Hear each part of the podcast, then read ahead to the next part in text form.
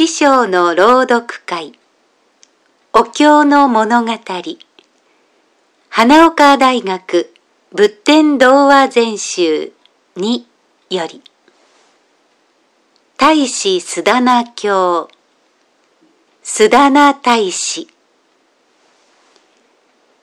1陽波という国があった。湿波という王がいた。子供がいなかった。欲しくてたまらなかった。神に祈った。するとお妃は身ごもった。王様は飛び上がって喜んだ。お妃を柔らかいヤグに寝させた。おいしいものを食べさせた。怖いもののように大事にして、ひたすら生まれてくる日を待った。生まれた。男の子だった。うわぁ、王子だ。こんな嬉しいことはない。王様はニコニコして、スダナという名をつけた。四人の乳母を選び、一人は父を与える係、一人は抱く係、一人は入浴や衣類の洗濯の係。一人は遊びの係として大切に育てさせた。須田名王子はすくすくと大きくなった。十六になると王様は別に立派な宮殿を建ててそこに住ませた。須田名はとても頭が良くてそこで様々な学問を収め、いろいろな技芸を身につけ、しかもすべて人よりも優れていた。それに生まれつき心が優しくて、人は言うまでもなく、鳥や獣たちでも困っている様子を見ると、恵んでやらずにはいられなかった。恵んでちっとも惜しまない。二十歳の時、スダナはある国の王女をお妃に迎えた。マジと言った。この世に二人といないほどの美人であった。間もなく二人の間に男の子と女の子が生まれた。二人とも人形のように可愛かった。そんなある時、王子は王様の許しを受けて、町のあちこちを見て回った。優しい王子がおいでになると聞いた貧しい人たちや体の悪い人たちが行く先々で王子の車を取り囲んで恵みを求めた。かわいそうな人たちがあまりにもたくさんいるのに王子は驚いた。宮殿へ帰ってきた王子は暗い顔をして考え込んでいた。王様は心配して聞いた。どうかしたのか？はい。世の中には暮らしに困っている人がたくさんいるのにびっくりしたのです。それでお願いが一つあるのですが、聞いていただけないでしょうか？かわいいお前の言うことなら何でも聞いてやるよ。お願いです。宮殿の蔵にある宝物を縄文へ持ち出すことをお許しください。欲しいというものに分けてやって暮らしを助けてやりたいのです。いいとも。お前の思う通りにするがよい。スダナは喜んで早速家来に言いつけて宝物を車で運ばせ縄文に山と積み上げた。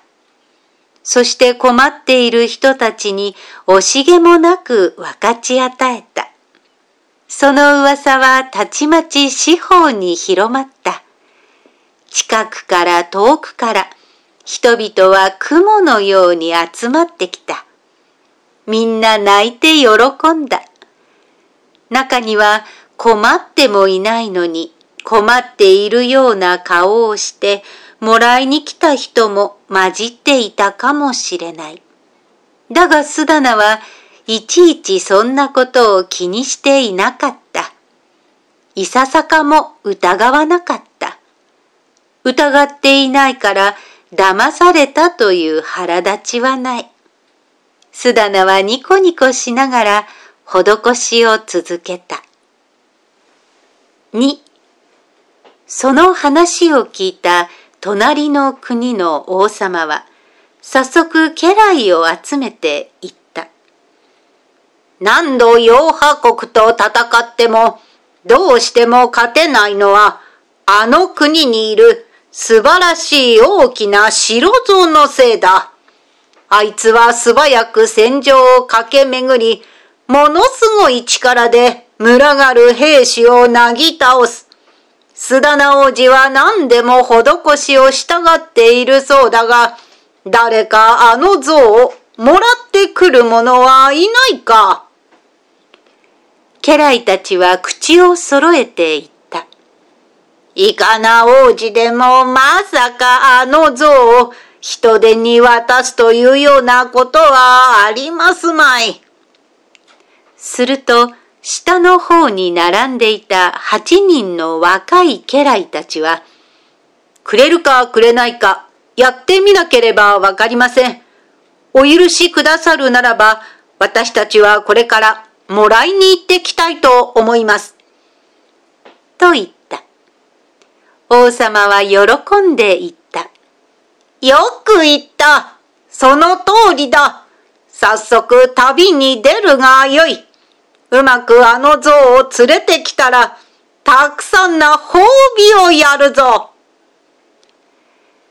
八人の若い家来たちはすぐ出発した。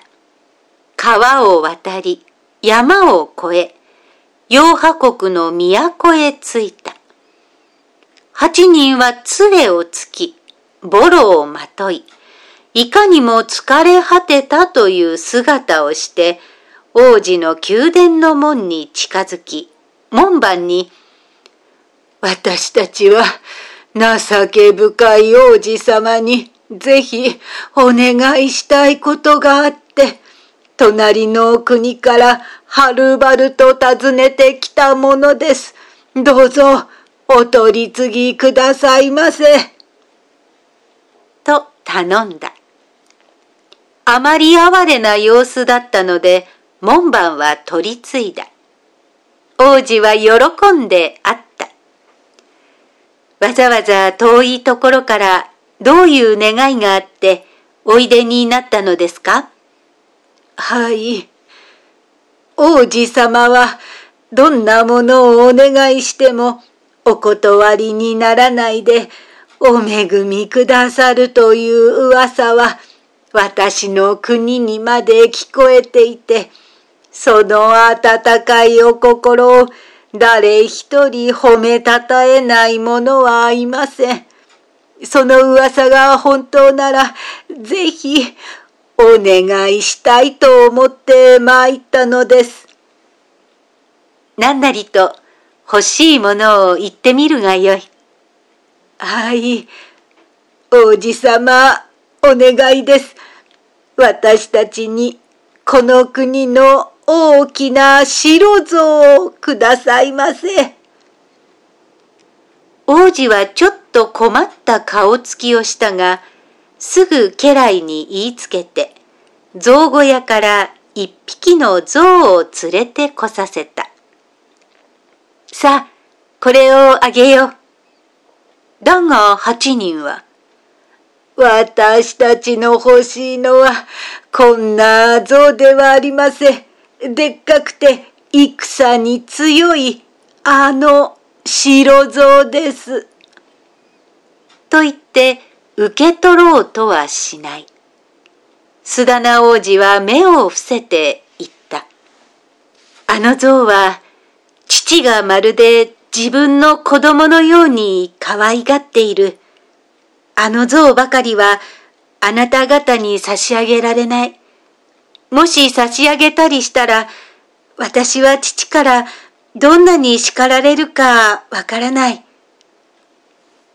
一応そう言って断ったが、しかしすぐ思い返した。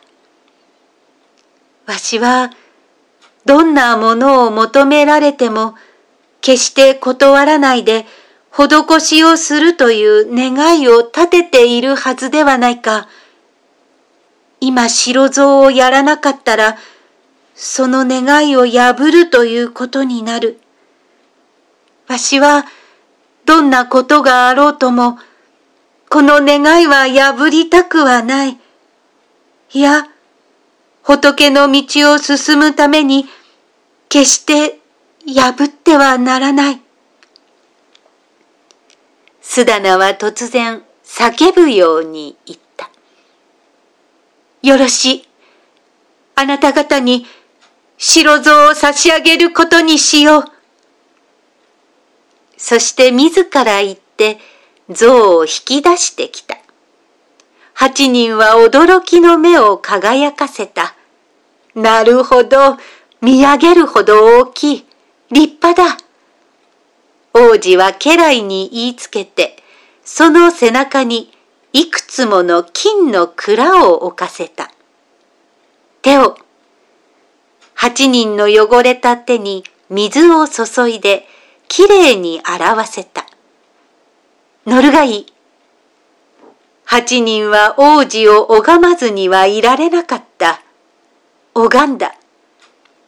顔をこわばらせて蔵にまたがった。別れに臨んでスダナは言った。できるだけ早く象を走らせて国境を越えるがよい。白象がいなくなったとわかると、父は必ず家来たちに言いつけて、あなた方の後を追っかけて奪い返そうとするに違いないから。はい、そういたします。象はやがて飛ぶように走り出した。みるみるうちに地の果てに小さくなっていった。三、白象がいなくなったと知った洋波国の家来たちは真っ青になって王様の部屋へ駆けつけていった。大変です王様。こともあろうに王子はあの像を隣の国の男たちに施されてしまわれたのです。なんだと？王様も腰を抜かさんばかりに驚いた。口も聞けなかった。家来たちは口々に騒ぎ立てた。白像はこの国の宝物です。それを敵の手に渡してしまうなんて無茶苦茶です。王様が天下を取られたのはあの像のおかげではありませんか。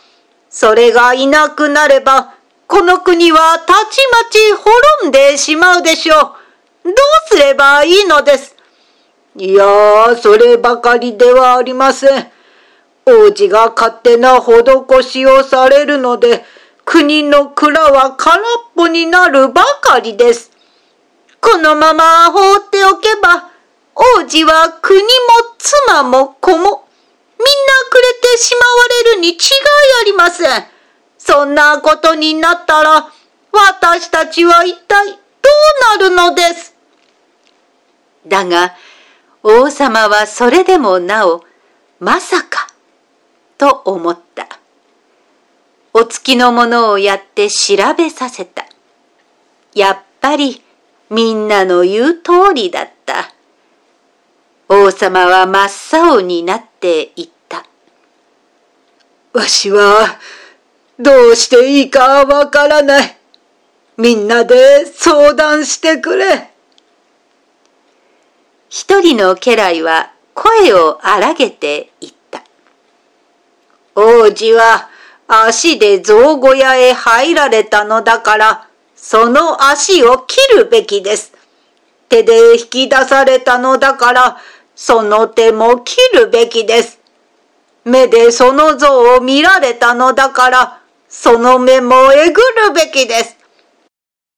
そんなのまどろっこしいと別の家来が叫んだ。首を切ってしまうがいい王様は震えながら苦しそうに顔を歪めた。うなだれた。すると大臣が立って、王様にとってはたった一人の可愛い王子ではないか。王様の身にもなってみよ。その子に死刑を与えるなんて、そんなむごたらしいことができるか。と言い、王様に向かって、王子を12年間、お城から追い出してください。そしてその間、どこか山の中へでもこもって、犯した罪の償いをしてもらえばよいと思います。と言った。みんなも、それがいい、それがいい。と賛成した。王様はスダナを呼ぶと、怖い顔をして言った。お前はなぜわしに断りもしないで、白像を隣の国の男に与えたのか。思う通りにするがよいという父上のお許しを受けていたからです。他のものならいいが、白像は別だ。白像は父上のものではないのですか？理屈を言っている時ではない。とにかく、えらいことをしでかしてくれたので、もはやお前をこの国に置くことができなくなったのだ。断独山へでも行って暮らすがよい。十二年経てば迎えに行ってやる。はい、仰せに従います。と王子は素直にうなずいて言った。だが、出て行く前7日間、最後の施しをさせてくれませんか？お前の施しのために今度の事件を巻き起こし、国のお金もどんどんなくなっていっている。それなのになおお前はお金をばらまこうとするのか。そんなことが許せるはずはない。いいえ、施すのは私の持ち物です。国を去るにあたって、それをみんな人々にあげてしまって、空っぽになっておきたいのです。国のお金ではありませんから、ぜひお許し願います。勝手にするがよい。それで王子は触れを出して、貧しい人たちを集め、7日間施しを行った。何から何までみんなやってしまって何一つ残っていない。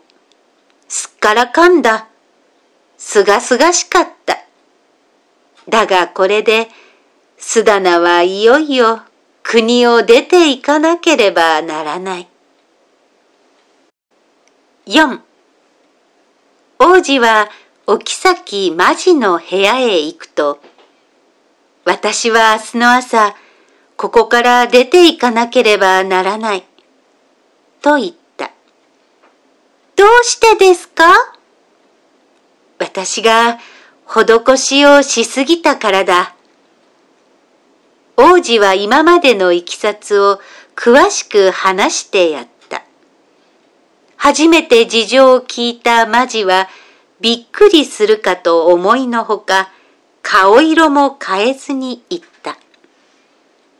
この国がいよいよ豊かになって、王様はじめ国中の人々が安らかに暮らせるようにと願いながら、私たちはこれから一緒に山へ入って、一心に仏様の道を求めましょう。王子はそのマジのいじらしい心が嬉しかったが、それを打ち消すように慌てて言った。いや、私の行かなければならない断毒山は、とても恐ろしいところだ。虎や狼などがうろうろしているし、雨や風や雪や霧などもひどく、しかも冬はものすごく寒く、夏は反対にものすごく暑い。地面には茨がはびこり、石ころが多く、毒虫がたくさんいて、お前のような宮殿で暮らしてきた体では、到底耐えられるはずはない。美味しいごちそうを食べ、柔らかいヤグにくるまって寝ていたお前が、好みを拾って食べ、草のしとねに横たわれるものではない。いいえ。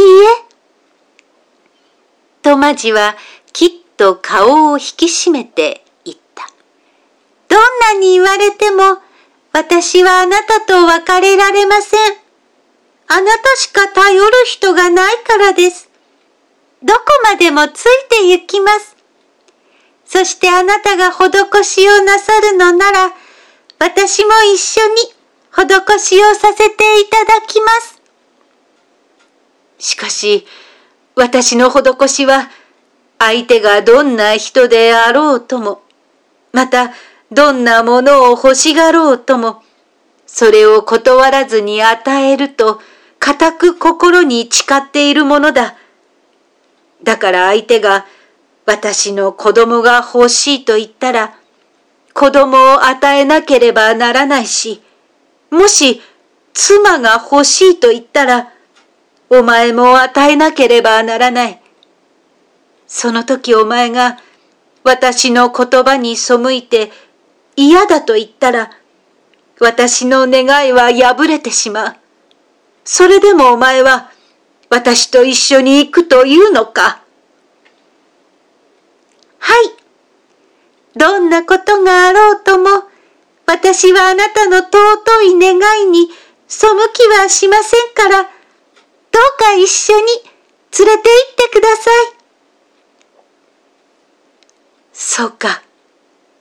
お前にそれだけの決心があるのなら、一緒に来るがよい。王子はお妃と二人の子供を連れて母のところへ別れに行った。明日私たちは山へ出発いたします。父上が間違った政治をして人民を苦しめることのないように気をつけてあげてください。すでに事情を知っていた母は泣き崩れながら。王様の位をついてくれるのを楽しみに、今日まで一心に育ててきたのに、施しという立派な行いをしながら、なぜこんな悲しい目に遭わなければならないのだろうか。だが私にはどうすることもできない。ただお前が何とかして早く帰ってこれるようにと仏様にお願いするより他はない。別れは切なかった。別れは尽きない。王子は涙の目を伏せると、みんなを連れ、思い切って母の部屋を出た。5あくる朝、須田名王子は、お妃と二人の子供を馬車に乗せ、自分で馬を追いながら縄文を出た。だが縄文には王子の恵みを受けたたくさんな人が集まっていて、馬車を取り囲み、口々に、王子はこの国の宝じゃないか。なぜその宝をお城から追い出すのだ。と言って騒いだ。しかし、今更どうにもならない。王子は馬車を降りて、みんなに帰ってもらうように頼んだ。頼まれてみんなは仕方なしに泣き泣き帰っていった。須田名王子はすぐさま馬に鞭を当てると、まっしぐらに馬車を進ませた。後ろを振り向きもしないで、ひたすら道を急いだ。だが、乱読山ははるかに遠い。途中大きな森があったので、王子はその木陰へ馬車を入れて、しばらく一服した。するとそこへ一人の男が現れて言った。その馬を私にくれませんか？馬車を引く馬は山への旅になくてはならないものだった。けれども須田名王子にはどんなことを求められても断らずに施しをするという願いがあって、その方がとても大事だった。王子は車から降りるとためらわずに、さあ、どうぞ、と言って馬を与えた。そして二人の子供を馬車に乗せたまま、お妃に後ろを押させ、自分は車の舵棒を引っ張って、とぼとぼと歩き出した。しばらく行くとまた向こうから一人の男がやってきて、その馬車を私にくれませんか？と言った。これまた断れない。王子は二人の子供を下ろし、馬車を与えた。四人で歩くより他はない。歩いて行った。すると、また一人の男がやってきて、何か恵んでほしい。と言った。何もない。すると、あなたの着ている着物が欲しい。と言った。やった。また来た。お妃の着物をあげた。また来た。二人の子供の着物を与えた。みんなシャツ裸だ。だが裸になったことをいささかも悔やんではいない。王子は男の子を背負い、お妃は女の子を背負い、にこやかな笑い顔さえしながら、断読山に向かって元気よく歩いていった。しかし楽な旅ではなかった。苦しかった。苦しさに耐えながら旅を続け、やっとのことで目指す山のふもとへたどり着いた。高い山だった。木が茂っていた。小鳥がさえずっていた。水もある。果物も多い。こんな自然に恵まれた山には、すでに坊さんたちが入って修行しているに違いないと王子は思った。思った通りだった。池の包みに一人の年寄りの修行者の小屋があった。王子は尋ねた。私は仏の道を求めてこの山へやってきたものですが、どこに住めばいいか教えていただけませんか？ここはいいところで、どこにだって住めるよ。と、年寄りは怒ったように答えた。だが、妻や子供など連れてきて、修行ができると思っているのかねそばからマジが尋ねた。あなたはこの山へこもられてからどのくらいになるのですか？そう、自分でも覚えていないくらい、もうずいぶん長いことになる。それは大変なことでしたね。でも、一番大切なことは、修行する心ではないでしょうか。道を求めて、自分だけが幸せになりたいというような、自分にとらわれた心では、どんなに長く修行していても、本当の悟りは得られないのではないでしょうか。年寄りはびっくりしたようにマジを見返して言った。その通りで、自分のことばかり考えて、私の心はそこまで行っていません。あなた方は一体どなたなんです？洋波国の王子、スダナです。ああ、噂には聞いている。何でもお恵みになるという王子様でしたか？あなたこそ仏の道を悟られる方に違いありません。お悟りになったら私を第一の弟子にしてください。そう言って年寄りは丁寧に住みよい場所を教えてくれた。須田名王子は木と草で三つの小屋を作った。一つは自分の小屋、一つはお妃の小屋、一つは二人の子供の小屋だった。王子たちが住むようになってから山はにわかに和やかで明るくなった。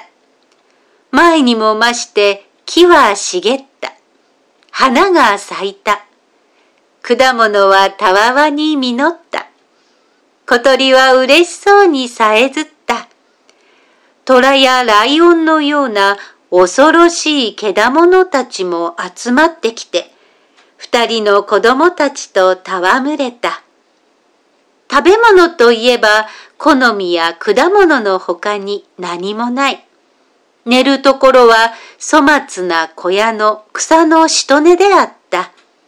何年か経った。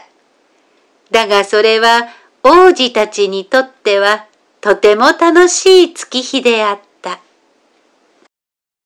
6その頃、隣のクル国に貧しい男が住んでいた。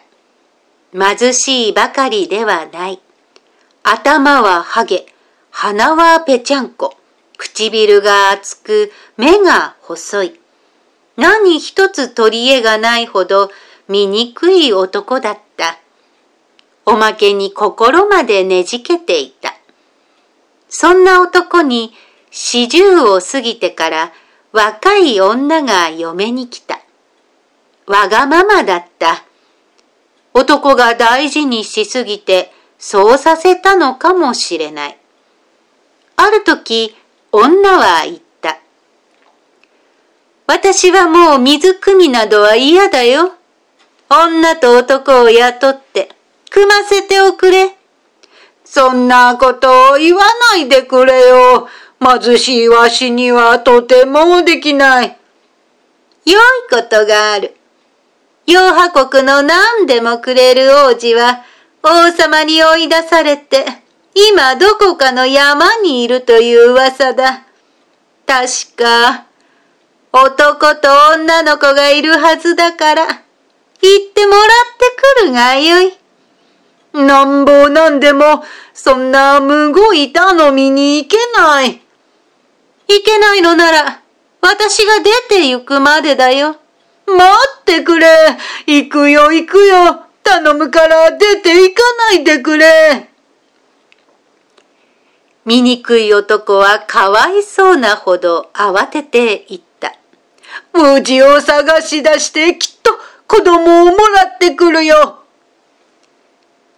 男は洋波国へ行って宮殿の門番に、須田名王子の立派な心は至るところに伝わっています。私は尊い王子に一目お目にかかりたくて、慕って参りました。会わせてください。と言って頼んだ。王様はその男に会って、その真面目そうなのにすっかり信用して、今はここにいないが、断独山で暮らしている。そこへ行く道を詳しく教えてやった。醜い男は北総園でとっとと道を急いだ。山へ着いた。険しい山だ。探した。見つからない。ところが、幸いなことに、一人の漁師に出会ったので、王子のお住まいは知らないか尋ねた。漁師は男の様子を怪しんで、あんな尊い王子様のところへ寄りついてみろ。ただではおかんぞ。と弓矢を構えて脅かした。わしは人相は悪いが怪しいものではない。知っているらしいが教えてくれ。お前は誰だ？わしは王様の命令を受けて王子をお迎えに来たものだ。え？王子は許されたのですか？正直な漁師は醜い男の嘘にうまうまと引っかかると嬉しそうに言った。それはすみません。それでは早速ご案内しましょう。王子は男を丁寧に小屋に迎えると、どちらからおいでになりましたか？と聞いた。私は隣の国のものですが、お恵み深いあなたを慕って、はるばる訪ねて参りました。私は大変貧しいので、お助けいただきたいのです。大変お気の毒ですが、私は今はもうお上げする何もないのです。ないはずはない。男は冷たい声で言った。お子様が終わりでしょう。え？男の子と女の子が。でも、その二人を私に恵んでください。驚きのあまり、王子はしばらく黙っていた。さすがに苦しそうに顔を歪めたが、しかしすぐ穏やかな顔になって静かに言った。わざわざ遠くからおいでになったあなたの望みを断るわけにはいきません。おあげしましょう。どうぞ連れて行ってください。7訳を聞いた二人の子供は王子にすがりついて、好みを取りに行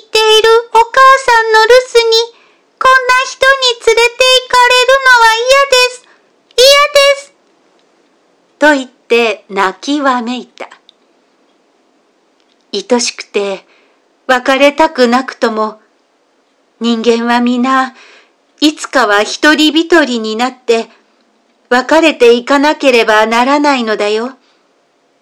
お父さんはこの人の願いを断るわけにはいかないのだよ。さあ、おとなしく連れて行ってもらいなさい。お母さんが行けというまでは嫌です。嫌です。醜い男はイライラしていった。うるさい子だな。途中で暴れてお母さんのところへ逃げ出すかもしれませんから、二人を綱で縛ってください。王子は言われるままに縛った。子供たちはお母さんの名を呼んで騒ぎ回った。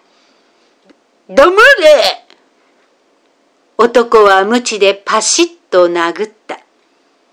小さな腕から血が流れた。さあ、とっとと歩けそれを見るとさすがに王子は胸がいっぱいになり、涙がこぼれ落ちた。だが、唇をかみしめて、それをじっとこらえた。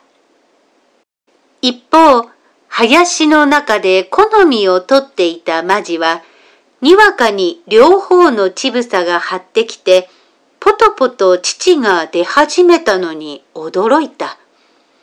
今頃出そうなはずのない乳が出るなんて、これは何かの悪い知らせではないだろうか。人の子供の身の上に何か良くないことが起こったのかもしれない。すぐ小屋へ戻ることにしよう。そう思うと、マジはもうひとときもじっとしていられず、茨をかき分けて慌てて駆け戻った。すると突然、うおという恐ろしいうなり声がしたかと思うと、今まで見かけたこともないような大きなライオンが行く手に立ちふさがっていた。目がランランと輝き、マジを睨みつけている。ライオンに限らず、山のけだものたちとは至って仲が良く、今までそんなことは一度だってない。どうしたのよ？とマジは優しく話しかけた。なんだか二人の子供のことが気になって早く帰りたいのだよ。そこをどいて、通しておくれ。だがライオンは聞こえているのか聞こえていないのか、今にも飛びかかってきそうな顔をして、にじり動きもしない。マジはイライラしながらどうすることもできなかった。だが、それからしばらくすると、恐ろしかったライオンの顔は嘘のように穏やかになったかと思うと、くるりと向きを変えて、林の中へ入っていってしまった。マジはほっとして、急いで走り抜けながら、何をあんなに怒っていたのだろうか、と不思議に思った。だが、不思議でも何でもなかったかもしれない。マジに連れられてゆく子供を合わせたら、王子の大きな施しの願いは乱されていたに違いない。王子の願いを全うさせようとして、ライオンはわざとマジの帰り道の邪魔をして、醜い男に少しでも遠くへ子供たちを連れ去らせようとしていたのではなかろうか。マジが慌てて小屋へたどり着き、あちこち探したが、もちろん子供たちの姿は見当たらない。王子はじっと自分の小屋に座っていた。あなた、いつも喜んで飛びついてくる子供たちはどこへ行ったのでしょうか？王子は静かに答えた。お前の留守に、クル国の男がやってきて、二人の子供をくれと言ったので、与えてしまったのだよ。え？トマジは気が狂ったような声を出して叫んだ。他の者ならいざ知らず、あんな可愛い子供を二人ともやってしまうなんて、そんなむごいことがどこにありますか？あの子たちがいなくなったら、私はもう生きる望みはありません。あの子たちの後を追って、私は死んでしまいます。マジはそこに泣き崩れ、身もだえした。しかし王子は顔色も変えずに言った。お前の嘆きは私にもよくわかる。こんなむごいことはない。私も腹渡をえぐり取られるほどにつらい。だが相手が欲しいというものはどんなものでも与えねばならないという私の願いを果たすためには、その無誤さにじっとこらえなければならないのだ。自分のさせてもらった施しを、後で悔やむような心をいささかも持ってはならないのだ。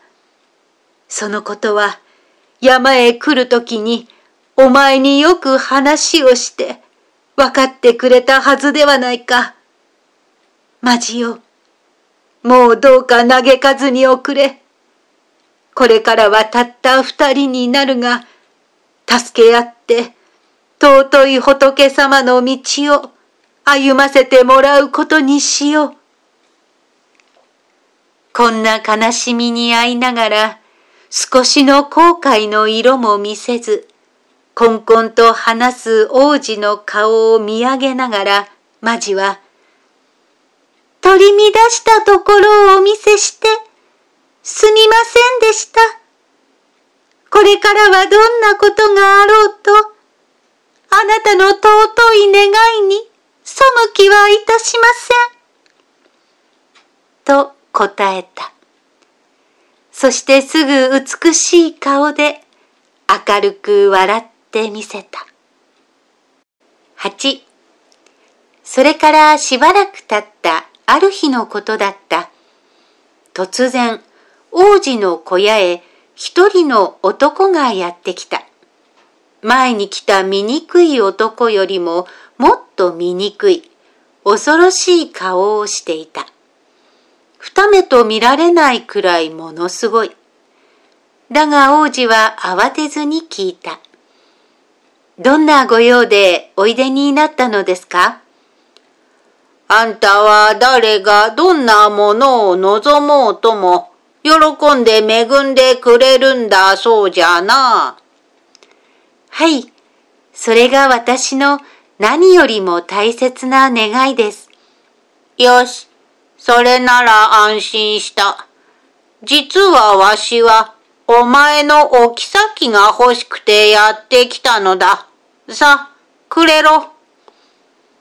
まさかという驚きのためか、さすがに王子はひととき苦しそうに顔を歪めたが、すぐ元通りの穏やかな顔に戻ると静かに答えた。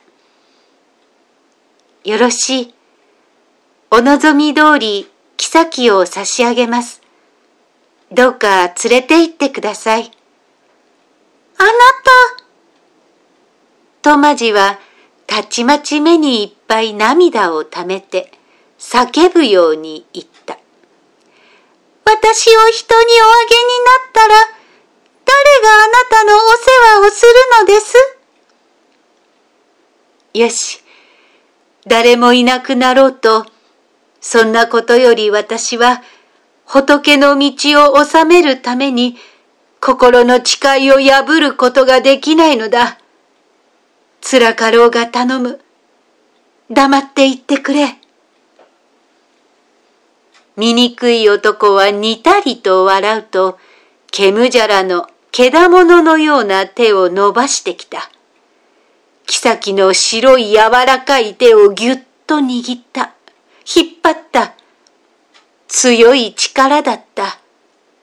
よろめいた。手向かえないので、マジは泣き泣き、よろめきながら引きずられた。ところが、七歩ばかり行くと、どうしたのか醜い男はくるりと振り向いたかと思うと、王子のところへ戻ってきて、返すと言って、妃を突き放した。なぜそんなことをするのか。王子はわからない。尋ねた。この妃にどこか気に入らないところでもあるのですか？私はこの世の中でマジほど立派な女はいないと思っています。私のためなら、たとえ火の中へでも、水の中へでも飛び込んでくれます。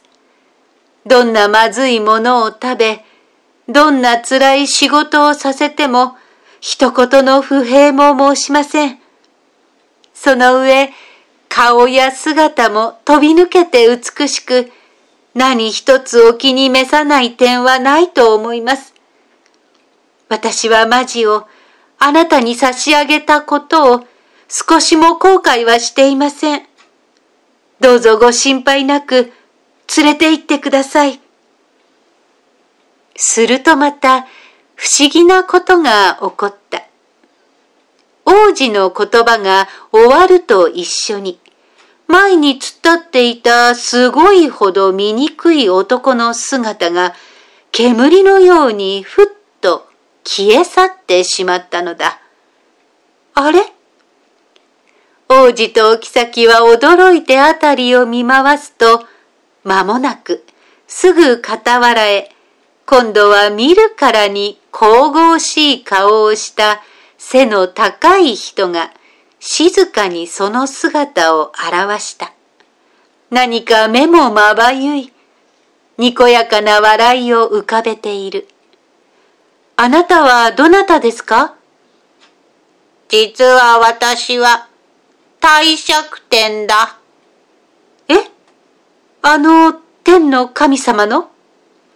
あんな醜い男の姿でひどいことをして、さぞびっくりしたことであろうが、実のところそれはあなたがひたすらに願って行っている施しの心がどこまで本物であるかを試してみるためだったのだ。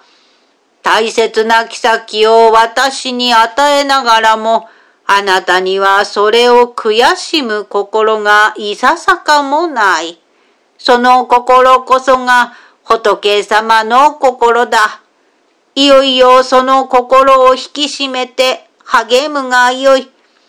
私もこれから天の王としてできるだけの手助けをしてあげたいと思うから、何なりと遠慮なく言うがよい。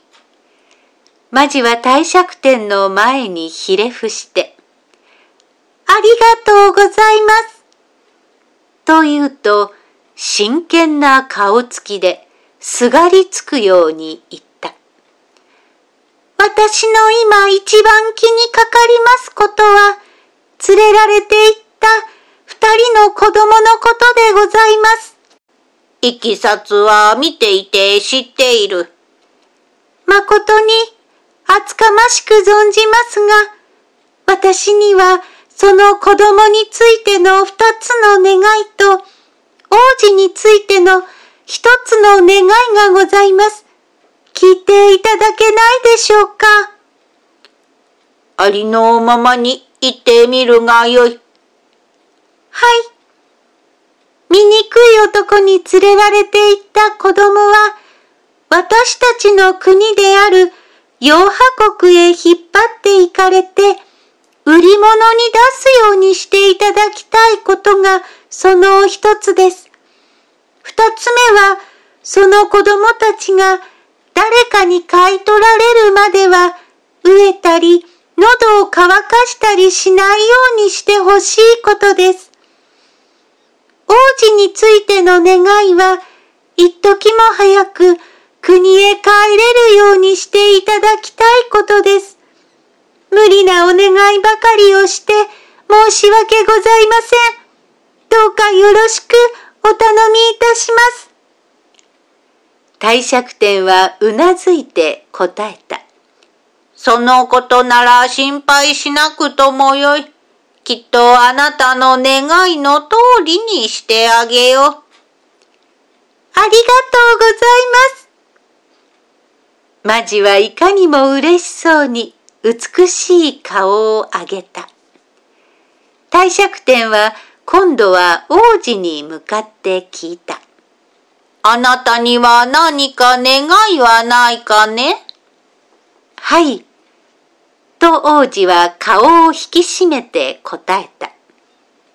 私はこの世の中からすべての苦しみを取り除き、みんなが仏の道に入ってくださるようになることが一番のお願いです。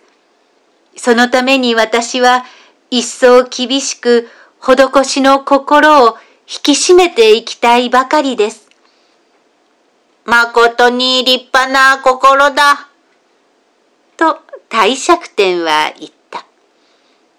私も天の王としてずっと長く仏の道を求めて修行を続けてきたが、どうしても自分の幸せを求める心から離れることができなかった。苦しんでいるみんなのために、どうかその大きな誓いをやり遂げてください。それからそっと尋ねた。それではその他にもう何にも望みはないかねいいえ、あることはあります。その一つは、困っている人たちにいつでも望むだけのものを施すことのできるたくさんなお金や物が欲しいということです。もう一つは父の王や大臣たちが一時も早く私の心を分かってほしいということです。帝釈天はにっこり笑って、その願い通りになるように私もよく見守ってあげるから安心するがよい。と言ったかと思うと、かき消すように、その姿は見えなくなった。9二人の子供を連れたクル国の醜い男は、妻の言う通りにちゃんと子供をもらってきたのだから、あいつも喜んで今まで通り家にいてくれるに違いない。とホクホクしながら家へたどり着くと大きな声で怒鳴った。うい、見てみろどうだ？こいつらなら水汲みでも何でもできるぞこれからお前も奥さんらしく楽ができるというもんだ。だが出てきた妻は喜ぶと思いのほか、じろじろと二人の子供を見ながら顔を歪めて激しく罵った。お前さんはどこまでバカにできているんだ？こんなガキを連れてきてどうしようって言うんだよ。甘やかされた王子様の子供などに何ができると思っているのだ？こんな上品なやつなど、何の役にも立ちゃしない。それに、体も傷跡だらけにして、考えがないのにも程がある。私が王子様の子供をもらってこいと言ったのは、その子ならきっと高い値段で売り飛ばせるからなんだ。さ、ぼやぼやしないで、早くそいつらをどこかへ連れて行って売り飛ばし、そのお金でもっと気の利いた丈夫なやつを買ってくるんだ。さあ、早く行け。醜い男にはどうしようもない。仕方なしに二人の子供を連れて町へ出ると、誰か、この子を買ってくれないかいと元気なく売り歩いた。だがまるで買い手がつかない。するとそこへ一人の年寄りがやってきて、この子はここでは売れないよ。と言った。どうしてだい？見ただけで上品な顔をしているから、きっと高いに違いないと思って、寄りついても来ないのじゃ。困ったな。捨て値で売っては次の丈夫なやつが買えない。なんとか高く売る方法はないものだろうか。ある。え、どうすればよいのじゃ？年寄りは落ち着いて答えた。それは何でもない。隣の洋波国の都へ連れて行って売るのだ。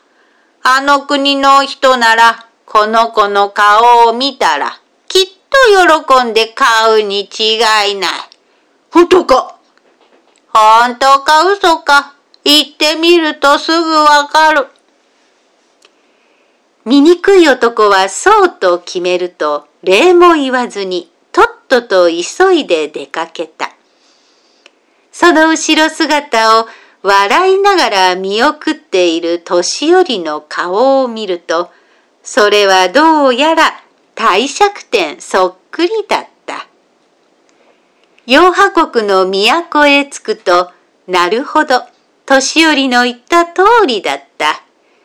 道行く人がどの人もこの人もびっくりしたように二人の子供の顔を覗き込んだ。立ち止まってひそひそ話をしている。どうやらそれは山へ追われた王子様の子供に違いないと噂し合っているようだった。そのうちに一人の男が近づいてきて、一体この子はどこから連れてきたのですか？と聞いた。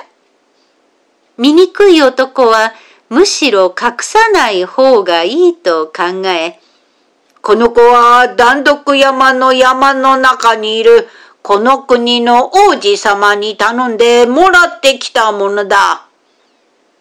と、ありのままの話をした。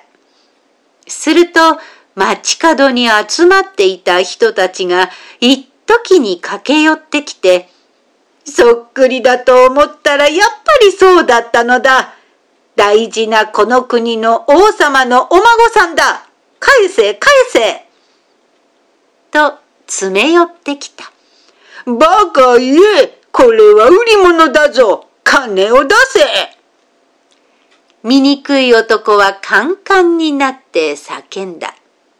だが、いよいよたくさん集まってきた洋波国の人々は、尊い方を売り物にされてたまるか、みんなの手で取り戻せ。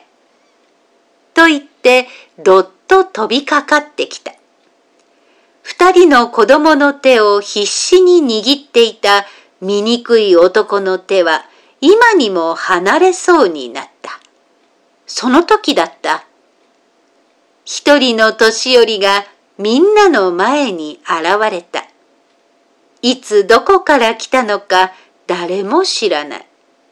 だが不思議なことにその顔は醜い男に洋波国へ行くように教えた帝釈天そっくりの年寄りとよく似ていた。年寄りは、待て待て、とみんなを止めて言った。この男の言う通り、恵み深い王子様なら自分の子供もやりかねない。それを無理に奪い返しては、王子様の心を踏みにじることになる。どうだろう？王様に申し上げて買い上げてもらうことにしようじゃないか。みんなは納得して手を引いた。王様に申し上げた。王様は驚いて、早速醜い男と二人の子供を宮殿に呼びつけて会った。一目見るなり王様は、間違いなく私の孫たちだ。と嬉しそうに、さあ、早くおじいさんのところへおいで。と呼んだ。だが、男は子供たちの手を離さない。王様はすぐ、よろし、買い上げよう。いくらで手放すのか？と聞いた。金貨千枚、牛百頭。醜い男は冷たく答えた。王様は家来に言いつけて、金と牛を男に渡させると、ニコニコして孫たちに言った。さあおいで、早くここへ。二人の子供は走り寄って王様にすがりついた。王様はしっかと孫たちを抱きしめながら聞いた。どんなに会いたかったことか。お前たちの父や母は山でどんな暮らしをしているかね。好みや果物を食べ、草の床に寝て幸せに暮らしています。鳥や獣たちとも大変仲が良くて、ちっとも寂しくはありません。その時、思っていたよりたんまりお金をもらった醜い男が上機嫌で帰ろうとするのを見た男の子は慌てて言った。おじいさん、あの人にご飯を食べさせてあげてください。お腹を減らせているのです。え？お前たちはあの男にひどくいじめられたんだろう。放っておけよ。いいえ、お父さんは私たちまで施されたのです。いじめられた人でもお腹を空かせているのに黙っていられません。おじいさん、施しをしてあげてください。王様は目を潤ませてうなずいた。腹いっぱいごちそうを食べさせた。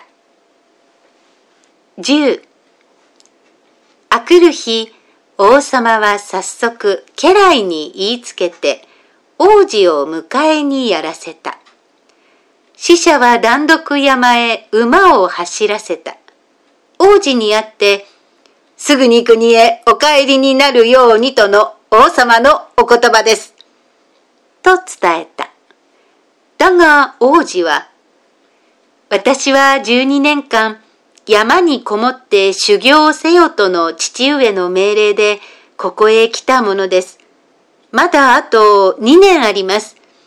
修行が済めば山を降ります。そう申し上げてください。と穏やかに答えた。死者は帰ってそのことを告げた。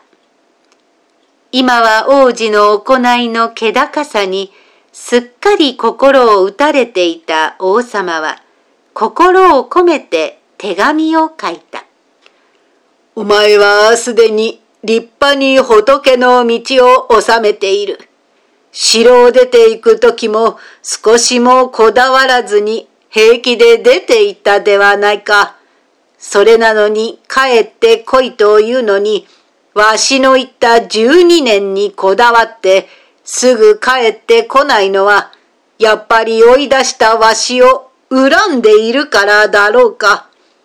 そんなことにこだわるお前でないと思って、わしは心からお前の帰りを待っている。手紙を持った死者は再び山へ飛んだ。手紙を読んだ王子とお妃は、恨んでいるどころか、私たちは優しい父上を慕っています。お言葉に従いまして、直ちに山を降りることにいたします。王子とお妃が帰ることを知った山の鳥や獣たちは次々と小屋に集まってきて泣き泣き別れを惜しんだ。辛い別れであったが王子たちも涙を飲んで山を降りた。それから旅を続けてあくる日の昼過ぎのことであった。木陰で休んでいた王子たちは突然馬の足音が近づいてきたので辺りを見るとたちまち隣の国のたくさんな兵隊に取り囲まれてしまった。王子は落ち着いて、どうしようとなさるのですか？と聞いた。すると大将らしい男が前に王子が隣の国の王にやった大きな白像を引き出してくるとうやうやしく頭を下げていった。私たちは王子様の気高い施しのお心につけ込んであなたの国の一番の宝物であるこの白像を騙し取りました。そのために王子様は城を追い出されて山に入られ、大変苦しい修行をされているとお聞きいたしまして、私たちの王様も深く自分の過ちを後悔されていたのであります。ところがこの間、私の国の悪い男があなたからいただいた二人のお子様をいじめ抜いた上、あなたの国の王様に高い値段で売りつけたにもかかわらず、大変なご馳走の施しをお受けしてから、すっかり心を入れ替えて帰って参りました。その男から、あなたが山を降りられて、国へお帰りになると聞きまして、大変喜んで、こうして王子様をお迎えに上がったというわけです。それというのも、これを機会に先にいただきましたこの白像を王子様の手にお返ししたかったからに過ぎません。なお、お礼の印といたしまして、金銀の蔵を置き、金の鉢に金をいっぱい詰め、銀の鉢に銀をいっぱい詰めたものをたくさん積んでおります。どうかそれらをお納めいただきまして、私たちの犯した罪をお許しいただけるようお願いしてこいと王様から言いつけられて参ったわけです。白像お納めになってどうかお許しくださいませ。丁寧なその言葉を聞き終わった王子は、しかし首を振って静かに答えた。いや、よくわかりました。けれども、どんな美味しい食べ物でも、一旦口から外へ吐き出しますと、それをもう一度口の中へ入れよと言われても、入れるものはほとんどいないに違いありません。ちょうどそれと同じことです。白蔵はすでにあなたたちの王様に差し上げたものです。せっかくですが、再び私がもらうわけには参りません。どうかその像に乗って国へお帰りになり、そのことを王様に申し上げてください。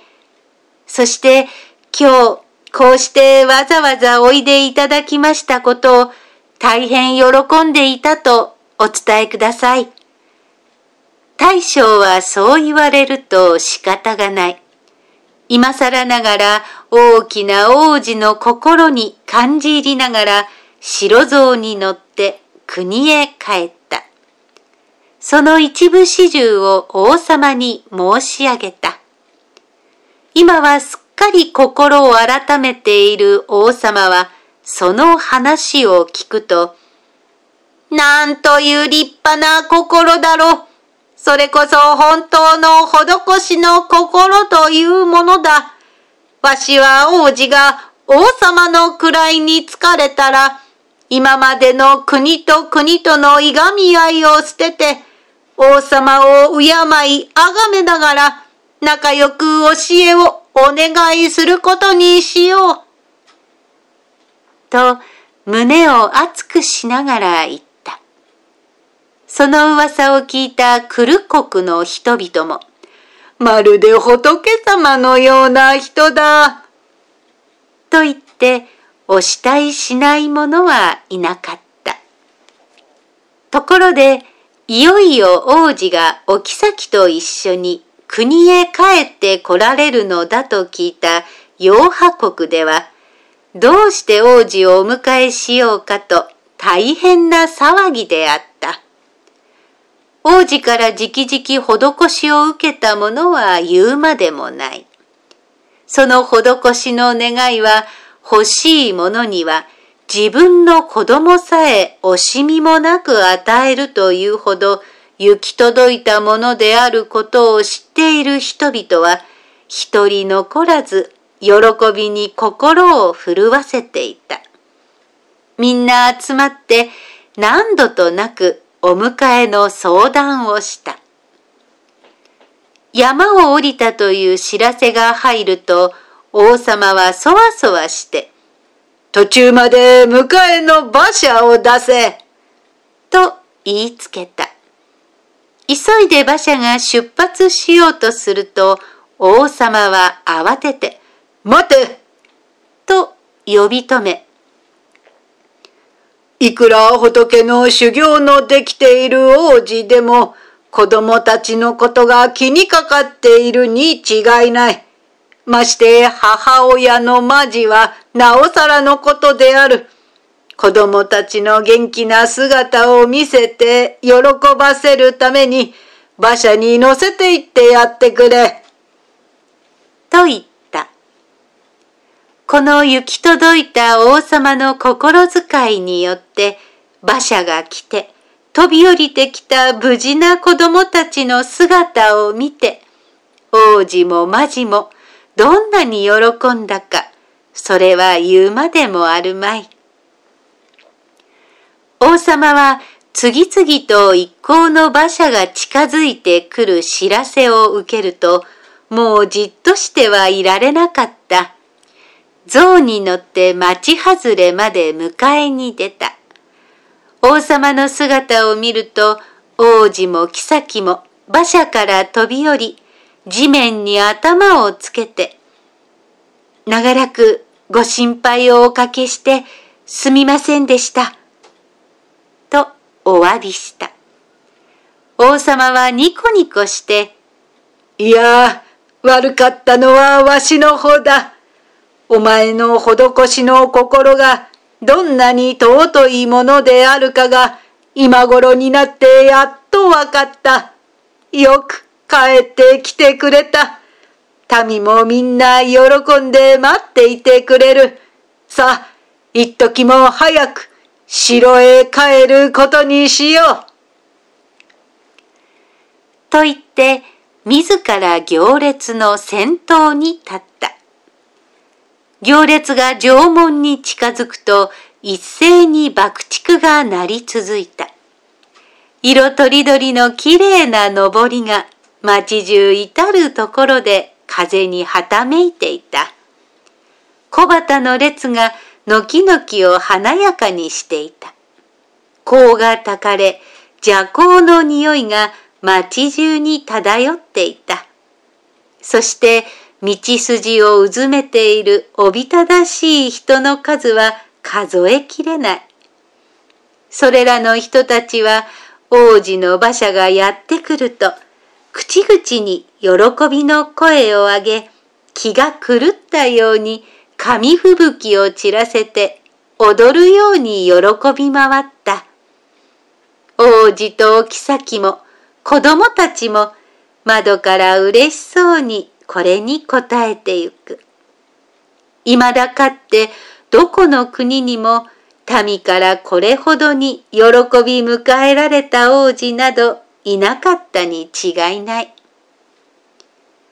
お妃の魔女はそんな涙のこぼれるような嬉しさに包まれながら、ふとかつて自分たちの前に現れて、命名の願いを聞いてから、よく見守ってあげるから安心するがよい。と言ってくれた帝釈天の顔を思い出していた。すると、どうだ？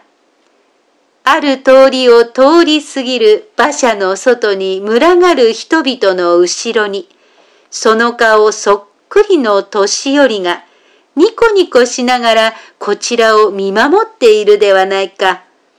マジは、あと声を上げて振り向いたが、すぐその顔を人々の群れの中に見失ってしまった。宮殿に入った王子たちは泣いて喜ぶ老母を慰め、それから六人の家庭だけになって、どれだけ水いらずの楽しい一夜を明かしたか、これも述べるまでもない。その時王様ははっきり言った。わしの蔵という蔵には数えきれないお金と宝物が満ち満ちている。それはお前にそっくり譲るから、お前は尊い願いに従って好きなように施しを行うがよい。いや、その温かい仏の心こそ、国を治める王様の本当の道に間違いはない。明日にも位を譲るから、立派な王様になってくれ。何も頭を丸めて坊さんになるだけが仏の道ではない。須田名大使は王様となり、一層施しの道を進めたが、そのためにお金や宝物がなくなってしまうどころか、国は富栄えて、お金や宝物は決して尽きることがなかった。恵み深い王様は民だけではなく、インド中の人たちから仏様のように崇められた。大使須田那教須田那大使おしまい。